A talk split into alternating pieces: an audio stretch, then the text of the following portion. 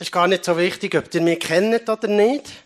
Aber äh, heute habe ich ja ein Open Topic und ich habe für euch das Thema, ein ganz schweres Thema ausgelesen. Das haben wir nicht angekündigt, sonst wäret ihr nicht gekommen. Es ist äh, das Thema Leid.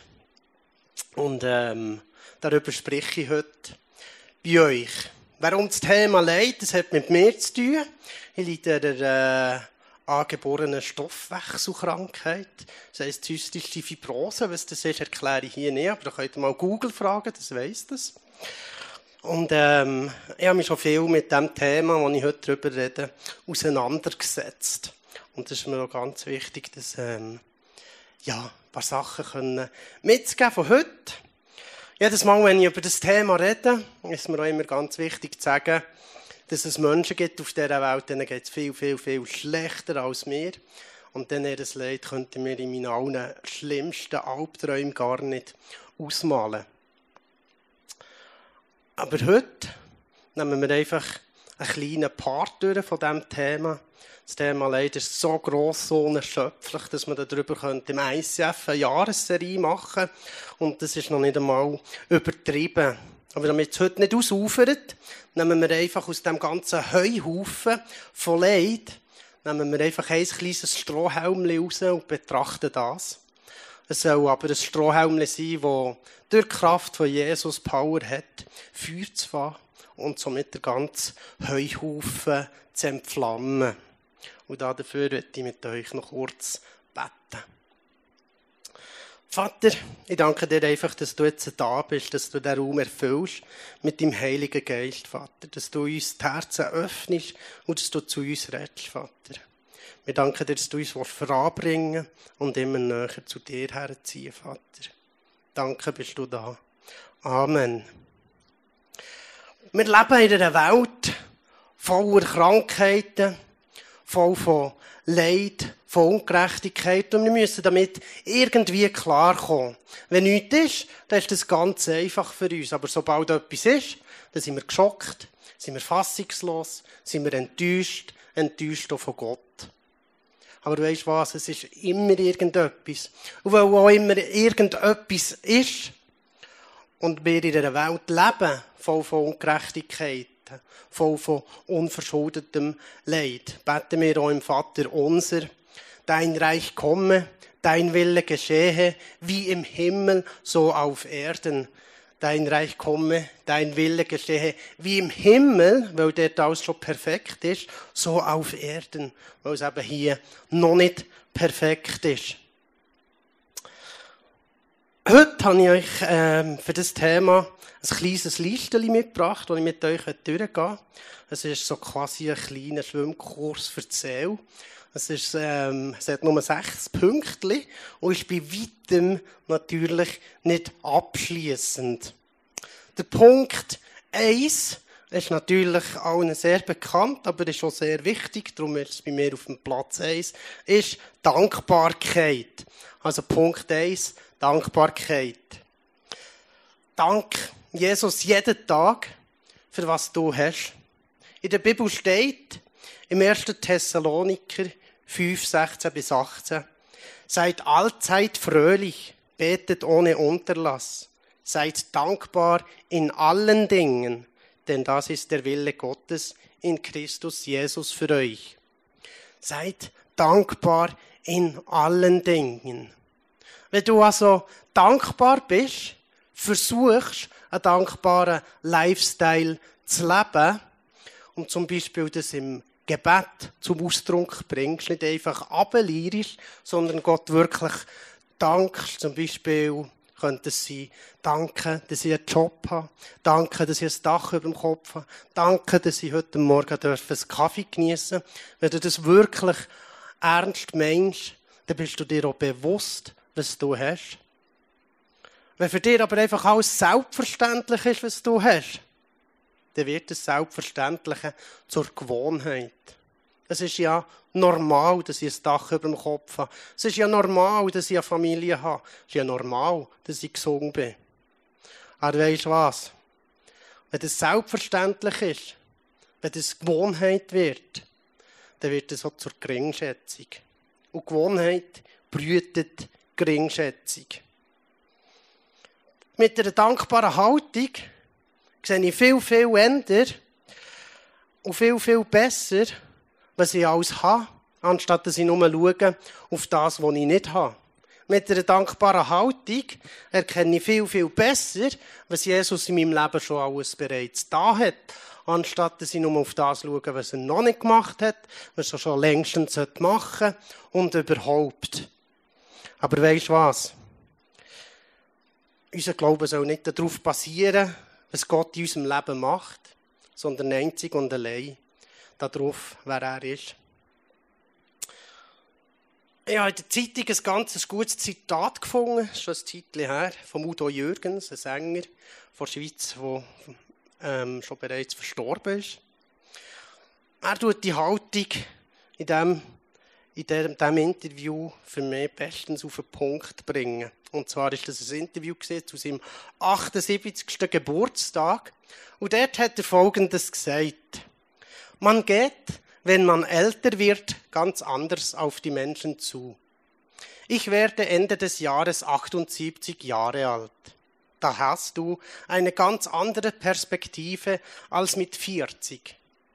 Genauso wie es mit 14 wichtig war, ob man 14 ist oder 15, ist es heute wieder wichtig, ob man 77 oder 78 ist. Die kleinen Zeitspannen haben an Bedeutung gewonnen. Früher zählten einzelne Tage nicht. Heute sind mir die Tage wieder kostbar und wichtig. Das ist genau der Punkt, was mir zeigt, dass wir eben so dankbar sein sollen. Dass die Tage uns eben wichtig sind. Dass die kleinen Zeitspannen wichtig sind. Dass es wichtig ist, wie es uns geht. Dass wir das erkennen und nicht einfach alles zur Gewohnheit wird. Jetzt gehen wir in diesem Punkt Dankbarkeit noch ein bisschen tiefer. Und zwar steht in der Bibel noch ganz anders, für was wir sollen dankbar sein sollen. Und zwar im Römer 5, 3 bis 4 steht, doch nicht nur dafür sind wir dankbar. Wir danken Gott auch für die Leiden, die wir wegen unseres Glaubens auf uns nehmen müssen.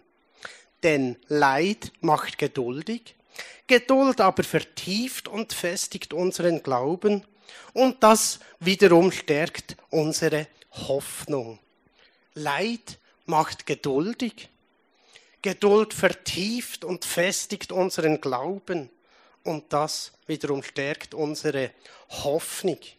In der Sprüche heißt es sogar, es macht uns weise. Leid, wenn wir bereit sind, das Leid zu ertragen, wenn wir bereit sind, uns den Schmerz zu stellen vom Leben, dann hat es Wachstumspotenzial. Das bietet uns etwas, wo wir daran auch wachsen können. Das heisst, Bereitschaft, Schmerz zu ertragen, bereitet Wachstumspotenzial. Wenn wir bereit sind, uns dem zu stellen, dann erlangen wir Empathie. Wir erlangen das, dass wir vielleicht mit jemandem mitleiden können. Dass wir ein besseres Miteinander haben. Aber Bereitschaft, Schmerz zu ertragen, für Wachstumspotenzial ist auch ein Prinzip, das jeder Profisportler kennt. Hart trainieren, leiden, um etwas zu erreichen. Das kennen nicht nur Profisportler, es gibt ganz viele Menschen, die das kennen. Vielleicht als kleines Beispiel, wo mir jetzt so in Sinn kommt. Ich habe als Teenager mal die Biografie gelesen von Arnold Schwarzenegger. Ich weiß nicht, ob ihr den noch kennt.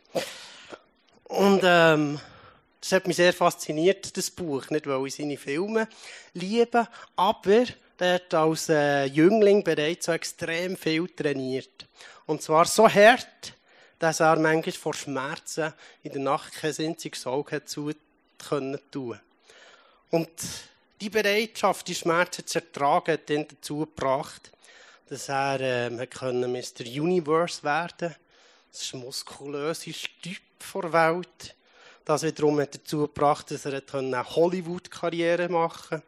Und das wiederum hat dazu gebracht, dass er Gouverneur von Kalifornien werden Also Schmerz zu ertragen, um etwas zu erreichen, bringt uns auch weiter. Vielleicht ist der Arnold Schwarzenegger da nicht das beste Beispiel, aber es ist eines, das wahrscheinlich bald jeder kennt. Das ist der Punkt Dankbarkeit. Also dankbar sein für das, was wir haben, aber auch dankbar sein für das Schwere, weil wir daran auch wachsen können. Und Jesus sagt, wir sollen in allen Dingen dankbar sein. Punkt 2 von dieser Liste ist, sich der Schwere des Lebens stellen. Der Schwere vom Leben stellen. Ich persönlich fühle mich Jesus in den schwersten Stunden am nächsten. Es sind die Stunden, wo mir das Gelesene in der Bibel am Menschen zu mir spricht. Es sind die Stunden, wo ich am meisten Ideen habe. Es sind die Stunden, wo ich im Spital bin, wo ich krank bin, wo ich schwach bin. Jesus sagt, meine Kraft ist in den Schwachen mächtig. Und genau von dort kommt es, dass ich in meinen schwächsten Stunden die meisten Ideen habe. Das Gelesene in der Bibel plötzlich extrem zu mir redet, weil Jesus sagt, meine Kraft ist in den Schwachen mächtig. Ich bin in diesen Situationen schwach, doch er ist mächtig. Ich bin schwach, aber er ist sogar allmächtig. Wenn ich schwach bin, ist er stark.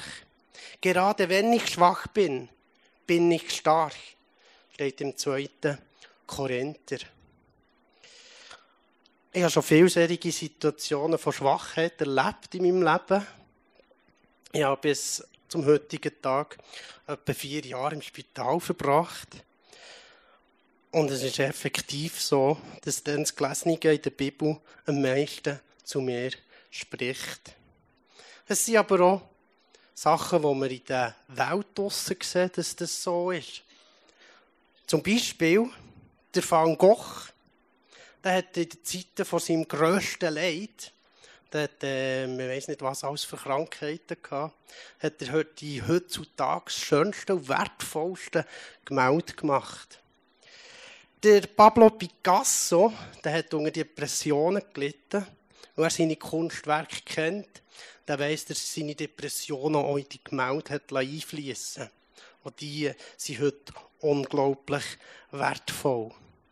Musiker unter euch wissen, die meisten Love-Songs entstehen, wenn der, wenn der Songwriter, die Songwriterin Liebeskummer hat. Und so gibt es ganz, ganz viele Beispiele. Wichtig ist dabei, dass wir wissen, in Zeiten von Schwachheit, von Krankheit, wie mit unserem Herz umzugehen, damit wir daran nicht verbittern. Wichtig ist, dass wir das Herz schützen, mehr als alles andere, weil daraus entstehen unsere Gedanken. Aus diesen Gedanken entstehen Taten. Und aus diesen Taten heraus entsteht schlussendlich unser Leben, unser Handeln. Weiß ich, wie mit meinem Herzen umgehen, damit ich nicht bitter werde? Wenn nicht, wird das Destruktive gewinnen. Darunter gehört zum Beispiel auch Phase vor Trauer verstehen. Es ist ganz normal, wenn etwas Schlimmes passiert, dass wir geschockt sein, dass wir traurig sein, dass wir fassungslos sein. Wichtig ist in diesen Situationen, auf was für einem Fundament, auf was für einem Fels, auf was für einem Boden stehe ich. Das ist mein Fels der Glaube, der mich durchträgt. Wichtig ist auch, dass man vielleicht nicht mit Leistung definiert, sich mit anderen vergleicht. Das ist sich der Schwere des Lebens stellen. Kann ihm auch wiederum voranbringen. Und es ist vor allem ein Punkt, wo wir heute, die heutige Gesellschaft, immer mehr davon flüchten. Die meisten sind gar nicht mehr bereit, sich dem Leid zu stellen, geschweige denn dem Tod. Dritter Punkt ist Bibel lesen. Für mich ganz ein wichtiger Punkt, Bibel lesen. Im 1. Petrus 1, 24 bis 25 steht, ja, es stimmt. Die Menschen sind wie das Gras und ihre Schönheit gleicht den Blumen.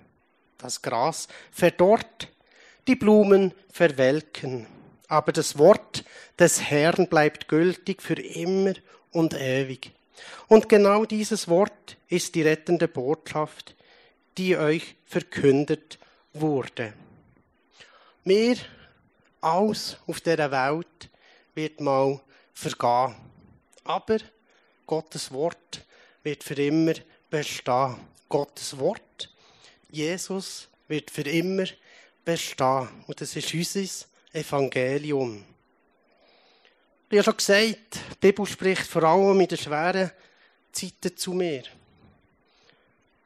In Details, aber auch einfach zum Erkennen, wie es unsere Vorfahren, die in der Bibel erwähnt sind, hatten. Und die es dauer im meisten Fall ganz und gar nicht einfach gehabt. Dann kommt da zum Beispiel Königin Esther immer wieder in den Sinn. Königin Esther, die ist als Waisenkind aufgewachsen. Königin Esther, die ist gegen ihren Willen ins Harem gesteckt worden. Die ist vom König zur Königin gewählt worden, also zu seiner Frau. Esther, die das ganze Fortbestand vom Judentum auf ihrer Schulter gelastet ist. Königin Esther, die der Mut hatte, vor dem König im Hof zu erscheinen, ob schon das zumal, dann zumal das mit dem Tod ist bestraft worden. Also eine Frau, die einfach gemacht hat, Step by Step, was ihr vor die Füße gelegt ist ohne dass sie es wollte, hat sie sich dem gestellt. Es sind aber auch nicht zuletzt die Jünger von Jesus, elf von diesen zwölf, die einen fürchterlichen, gewaltvollen Tod haben müssen erleiden. Es sind Propheten, die immer wieder den Königen haben müssen schlimme Botschaften überbringen, was niemand gerne macht, die in Abgeschiedenheit gelebt haben. Es sind aber auch Könige, die eben schlussendlich die meisten ein bitteres Ende genommen haben. Trotz dieser Schwere der Bibel ist die Bibel unsere rettende und sogar frohe Botschaft. Dort zu lesen bringt mir persönlich immer wieder weiter. Und ich kann mir nicht vorstellen, dass wenn jemand einen doofen Lohn hat, und mal in den Evangelien, zum Beispiel das Johannes-Evangelium, liest und sieht, was Jesus alles für wunderbare Sachen gemacht hat, das liest und danach immer noch den gleichen doofen hat. Ich glaube, das ist nicht möglich. Und wenn du mal einen doofen Lohn hast, probier es mal aus. Bei mir funktioniert es. Es ist aber auch so, dass ich in der Bibel immer wieder erkenne, eben mir selber, dass sie mir eine Stütze ist. Eben in Details. Nicht nur zu erkennen, wie es unsere Vorfahren haben, sondern noch in Details. Paulus, der hat die Gemeinde mehrmals nicht können besuchen weil er steht, von Satan gehindert worden ist. Wenn man nachher schaut, was das bedeutet, heisst es, Paulus hat aus seiner, wegen seiner Gesundheit eine Gemeinde mehrmals nicht können besuchen. Das heisst einfach, er hat einen Pfahl im Fleisch. Und umso mehr kann so mehr immer wieder ins Spital legen. Ich meine, wenn sogar Paulus eine Gemeinde mehrmals nicht besuchen kann, dann spielt auch keine Rolle, wenn ich mal im Spital bin.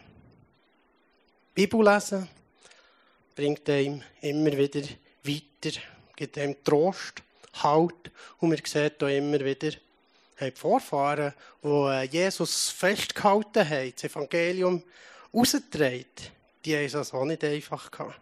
Und da ist der Paulus ein grosses Beispiel. Vierter Punkt ist Vertrauen.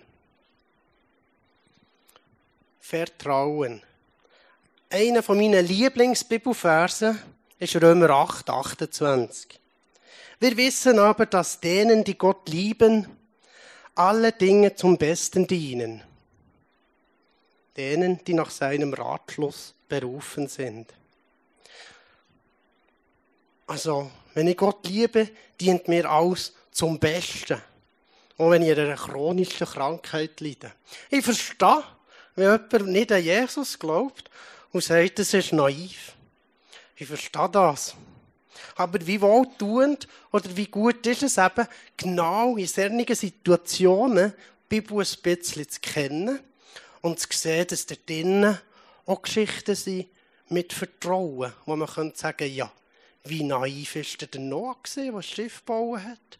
Es steht im Hebräer wortwörtlich, Noah baute ein großes Schiff, obwohl weit und breit keine Gefahr zu sehen war. Ich mal vorstellen, ein Typ baut irgendwie ein riesiges Schiff.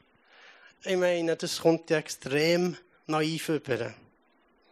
Das Gleiche ist vielleicht der Abraham, der in ein ihm völlig fremdes Land gezogen ist. Hat geheißen, steht in der Bibel, ein ihm völlig fremdes Land. Und dann zumal hat es noch nicht irgendwie Google Maps gegeben oder Reiseführer. Also er hat wirklich keine Ahnung gehabt, wo er herkommt und ist einfach mal gegangen. Und seine Frau Zara, die noch im ganz hohen Alter daran geglaubt hat oder gehofft hat, ein Kind zu bekommen. Wie naiv ist denn das? Aber weißt du was? Die haben alle Gott vertraut. Eben nicht den Menschen, sondern Gott mehr vertraut. Und sie haben schlussendlich Recht bekommen. In der Bibel steht da, gesegnet ist der, der sich auf den Herrn verlässt. Auf Jesus zu verlassen, klingt so einfach, aber kann so brutal schwierig sein. Gerade wenn es um das Thema Leid geht. Leid, wo manchmal kaum auszuhalten ist, schwer zu ertragen ist, wenn man sieht, was alles auf dieser Welt passiert.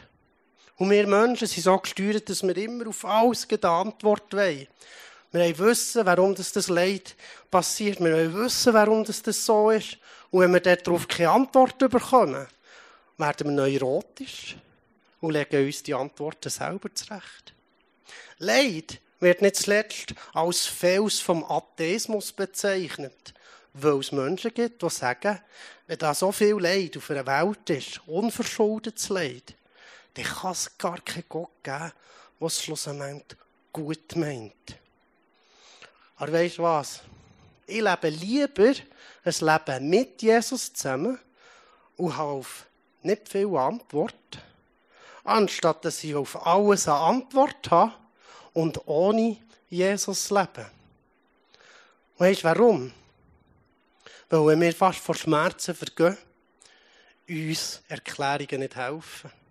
Wir brauchen dann Jesus. Wir brauchen dann sein Trost. Wir brauchen seine Nähe. Wir brauchen seine Vergebung. Er, der der Fels ist, für immer.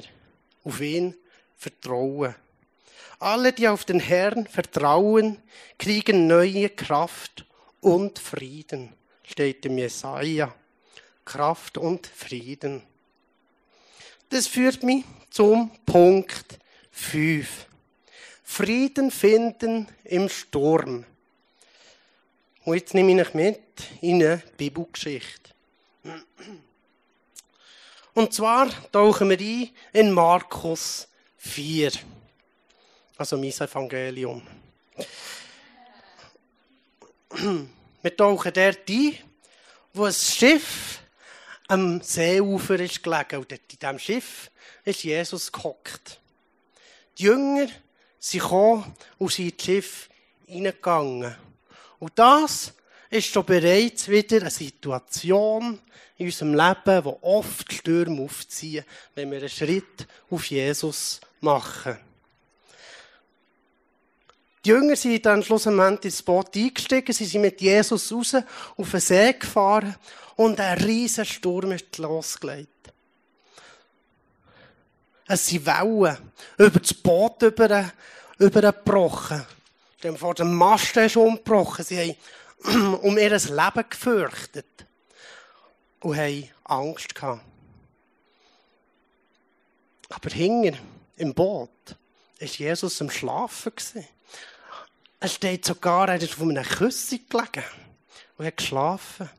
Die Jünger voller Panik und Angst sie kommen um das Leben, gehen zu Jesus und sagen, Meister, ist dir eigentlich gleich, dass wir hier umkommen? Jesus steht auf, sagt an den Winden, weist die Winde in die Schranken, heisst es, und an den Wellen sagt er, schweig. Und auf einen Augenblick ist alles ganz still. An diesem Punkt sind die Jünger nicht froh oder dankbar, noch am Leben zu sein. Sie sind nicht erleichtert, denken, jetzt haben wir noch mal Glück gehabt. Du. Sie sind von Angst, steht sogar von Furcht ergriffen und haben sich gefragt, was ist das für ein Mann, der sogar Naturgesetze, Wind und Wellen folgen? Wer ist das? Und das ist jetzt der Punkt. Wenn die Jünger schon vorher gewusst hätten, wer Jesus wirklich ist, wäre der Sturm ganz anders verlaufen. Sie hätten sich nicht auf das Problem, auf den Sturm fokussiert, sondern einzig und allein auf Jesus und hätten gesagt, wenn Jesus in meinem Boot sitzt und Seele ruhig schlaft, dann kann ich mich getrost neben legen und auch schlafen. Und das nenne ich Frieden. Ein bisschen weiter in diesem Evangelium, Markus 8, stellt Jesus seinen Jüngern die Frage, was sagen die Leute, was sagen die Menschen, wer ich bin? Was sagst du, wer Jesus ist? Wenn du wirklich weißt, wer Jesus ist, der die Macht hat über alles, der auch das Alpha und Omega ist, dann musst du nicht Angst haben, wenn du nächstes Mal in einen Sturm geratest. Im Johannes wird sogar etwas ganz Spezielles beschrieben vom, von Jesus. Kurz bevor Jesus die Welt hat verlassen, hat Jesus uns ein spezielles Geschenk geschenkt. Sein Frieden. Nicht ein Frieden, wie wir ihn kennen hier, sondern ein Frieden, der unser ganzes Denken, unsere ganze Vorstellungskraft übersteigt. Ein Frieden, den wir bekommen, wenn wir uns nicht auf das Problem fokussieren, sondern, sind wir wieder bei Dankbarkeit, in Dankbarkeit auf Jesus. Der Frieden wird hier im Philipper beschrieben. Jesus schenkt uns also einen Frieden, der unser ganzes Denken übersteigt. Herr Jesus sagt nie, ihr müsst nicht durch die Stürme oder ihr müsst nicht durch das Leid gehen auf dieser Welt. Aber was er sagt ist, ich bin bei euch.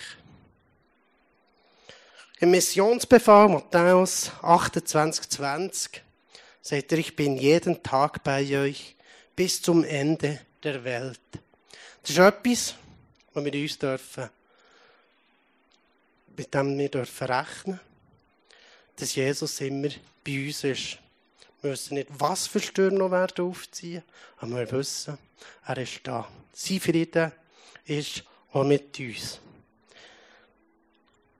Jetzt äh, haben wir so ziemlich alles. Wir versuchen, einen dankbaren Lifestyle zu leben. Wir versuchen uns auch die Schwere vom Leben zu stellen. Das heisst, mit dem befassen, damit wir, uns, damit wir auch wachsen können. Wir lesen die Bibel, erkennen Geschichten, sehen, was Jesus gemacht hat, wer er wirklich ist. Und versuchen, Gott zu vertrauen, auch wenn das schwierig ist. Wir beten dafür und wollen, dass wir immer mehr Frieden in uns haben. Eben den Frieden von Jesus. Aber jetzt fehlt noch für mich ein ganz wichtiger Punkt. Das ist der letzte Punkt. Punkt 6. Den Rahmen sprengen. Weil oft ist es so, dass wir uns selber im Weg stehen. Wir haben ein Gärtchen denken. Jetzt wird es noch schwierig mit dem Mikrofon. Wir haben ein Gärtchen, nein, es geht schon. Wir haben ein Gärtchen denken. Wir haben unsere Grenzen. Wir haben unsere Möglichkeiten. Wir stigmatisieren. Wir pauschalisieren Themen, Menschen. Dabei könnten wir das Gärtchen, den Rahmen um uns herum, auch sprengen. Wir träumen sogar, den Rahmen zu sprengen. Aber stattdessen